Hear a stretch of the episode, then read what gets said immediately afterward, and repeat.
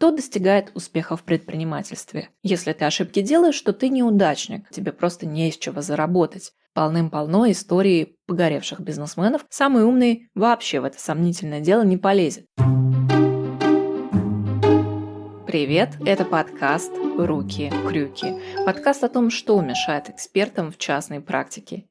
И сегодня мы говорим о самой большой лжи, которая приносит больше всего вреда и в буквальном смысле стопорит людей от того, чтобы начать работать на себя и жить той жизнью, которой им жить хочется. В подкасте «Руки-крюки» мы говорим о том, почему успех приходит не ко всем. Какие установки мышления заставляют совершать ошибку за ошибкой – Каково это переживать первые неудачи и где найти смелость и уверенность, чтобы вообще начать собственное дело? А еще о том, сколько правды в представлении, что частная практика – это деньги в легкости и свободный график. Меня зовут Екатерина Васильцева. Я бизнес-консультант. Раньше я управляла юридической компанией и теперь делюсь с вами секретами профессионального консалтингового бизнеса. Самый большой обман, с которым мы сталкиваемся в этой жизни, заключается в том, что нам все время с самого рождения твердят, что надо быть умным и прилежным, чтобы достичь успеха. Но какой процент отличников и краснодипломников после окончания обучения достигает действительно больших результатов? Ноль.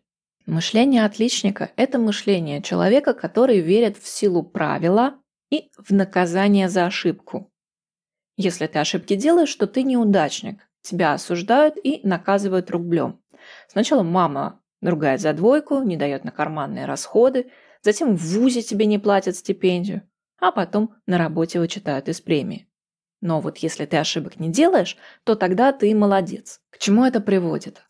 Отличник очень быстро приходит к выводу, что есть только один сценарий, при котором он гарантированно не будет допускать ошибки. Это не делать ничего, что может к этим ошибкам привести. Умные отличники оценивают шансы, рассчитывают ресурсы, взвешивают ответственность и выбирают не действовать или действовать в полсилы, ведь успех не гарантирован и вообще возможны негативные последствия. Но в предпринимательстве, если ты ничем не рискуешь, то тебе просто не из чего заработать. В бизнесе, если ты не рискуешь, то ты мертв.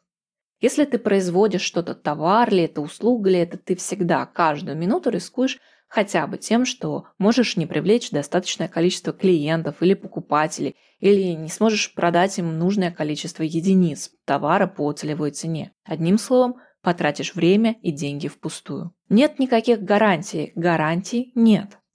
Абсолютно никто и ничто не может гарантировать вам успех или способность с этим успехом справиться.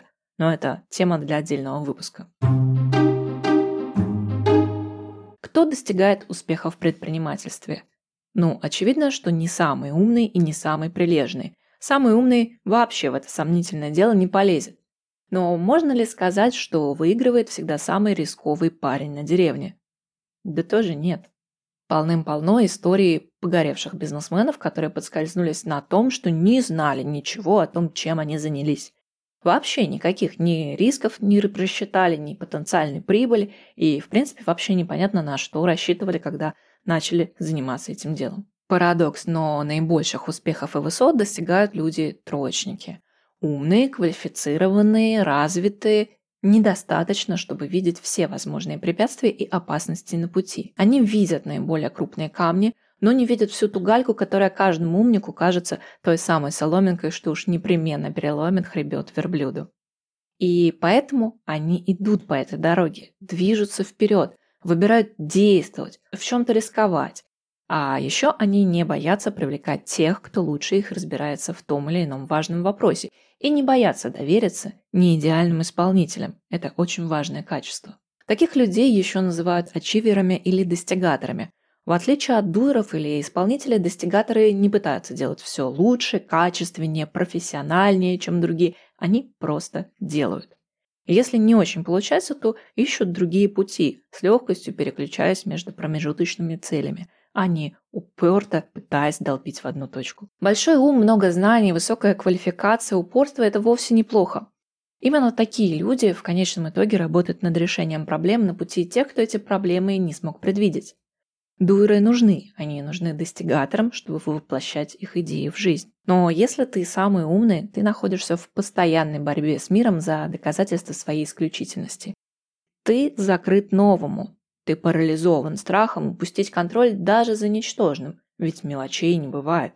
Ты боишься рисковать, ведь можно провалиться, а это тоже удар по исключительности. И пока ты думаешь, стоит ли снимать дурацкий рилс или выступать на конференции, кто-то уже попробовал и получил результат.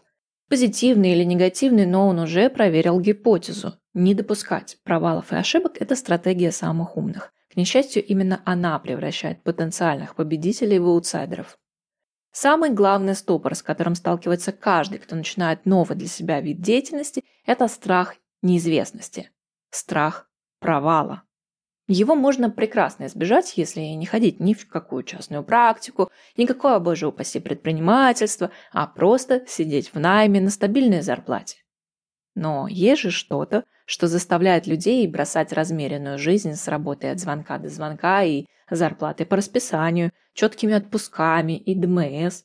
Менять все это на нерегулярные заработки, звонки во внеурочное время и работу в отпуске. О том, что это и чем так манит частная практика, мы поговорим в следующем выпуске. Подписывайтесь, чтобы не пропустить свежий эпизод. Thank you